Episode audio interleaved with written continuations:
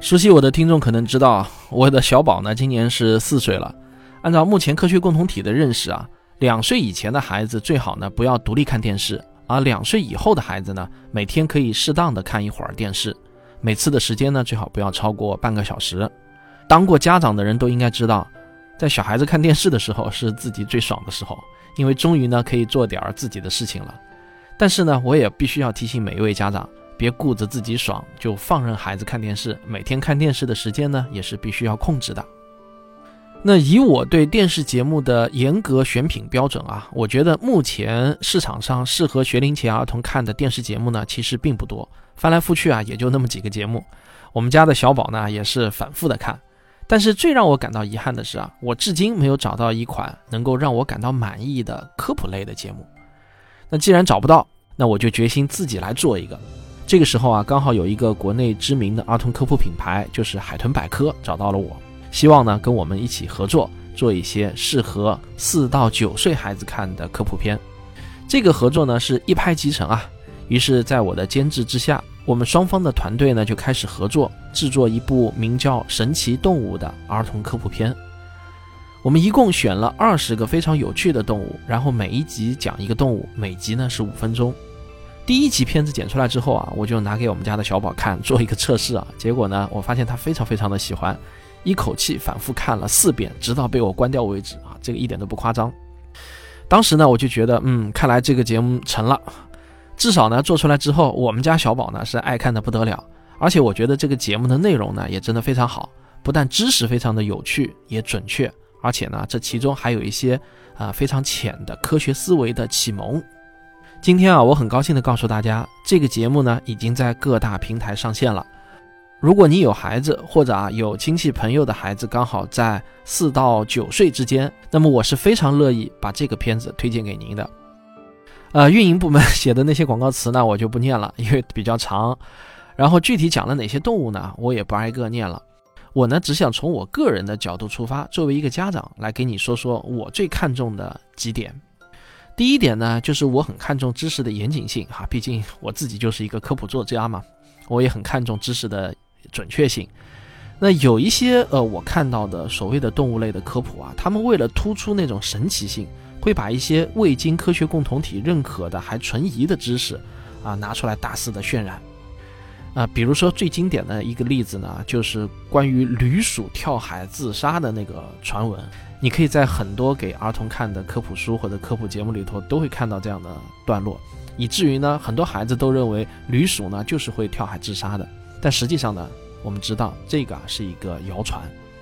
那像这样的知识啊，我们是不会拿出来给孩子们讲的。我们的团队在筛选第一遍选题的时候呢，确实也会有很多一眼看上去啊就特别吸引眼球的。但是呢，认真查证一番以后啊，就会发现，其实呢，其中有很多呢，都是一些谣传或者知识不准确的，并没有那么神奇啊。最后呢，我们只留下了二十个我们觉得相对来说最好的动物。那这么说吧，被我们抛弃的选题呢，比留下的还要多。在知识可靠性这一点上，我想呢，请各位家长放心。第二点呢，我比较看重趣味性，这个呢，其实非常的重要，就是这个孩子到底爱不爱看啊，这个太重要了。你哪怕做的再好，孩子不爱看也是白搭，对吧？所以在第一集讲吼猴的这个样片出来以后，就吼叫的猴子吼猴啊，我们呢不但给了我的小宝来看，还找了很多孩子来试看，那普遍的反应呢都是非常的好，很多孩子都是一遍接一遍的看。有一个孩子我们印象特别深啊，就是他看完第一集之后呢，吵着要看第二集，结果他妈妈就跟他说了啊，这个没有了，就这一集。结果那个孩子就就说哈，你说的不对，我明明看到片头里头还有好多好多动物呢，怎么就只有这一个？肯定是骗我，而就一定要追着看。那这些真实的反馈呢，就给了我们很大的信心。我觉得能够让孩子坐住板凳，专心致志的从头看到尾，那作为一个家长想放心的自己去做会儿事情的这个私心啊，就可以得到实现了。其实神奇动物的这套节目呢，我觉得还有很多的特点。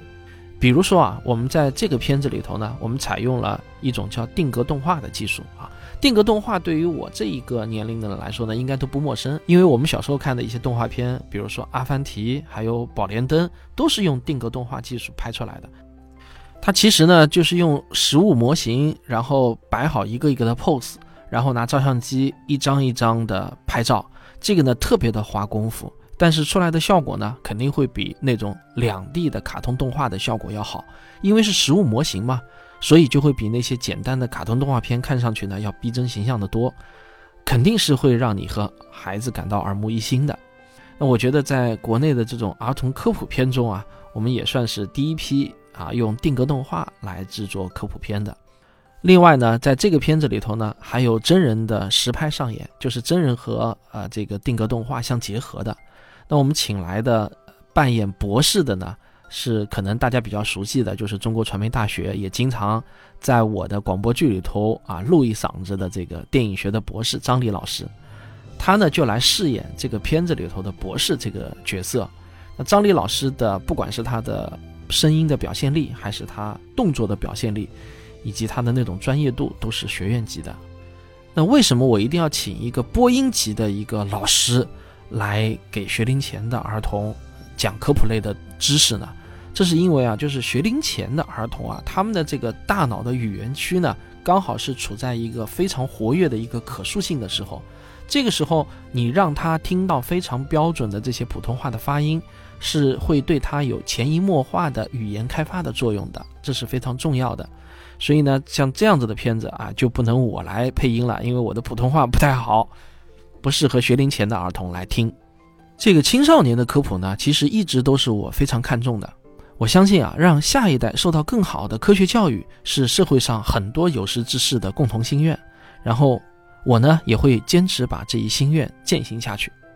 当然，如果你跟我有同样的心愿，也欢迎来给我们捧个场啊！因为毕竟制作这些片子是有很多的成本在里头的。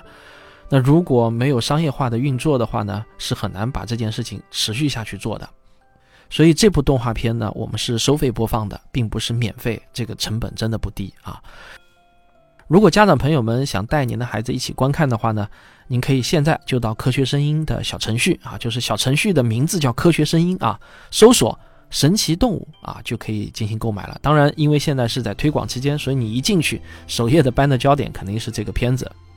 在春节期间的两周内呢，我们现在呢是以活动价来销售的。原价呢是六十九元，现在呢我们是打四三折，只要二十九块九啊。然后到大年初七就会恢复成原价了。我是这么想的，只需要不到三十块钱，你就可以让孩子看到二十集有趣又靠谱的动物科普片。那如果我按照一个孩子反复看四遍来计算的话，那这三十块钱呢就相当于为你释放了四百分钟的时间。关键是啊，这些时间对您的孩子还是有益的。你可以想想。四百分钟的时间值不值三十块钱？好，如果你想了解更多的话呢，也可以在科学声音的小程序里面搜索“神奇动物”，里面的详情页呢会介绍的更详细。好了，今天啊，我要提前祝大家春节快乐，祝所有的小朋友们能够在新的一年茁壮成长。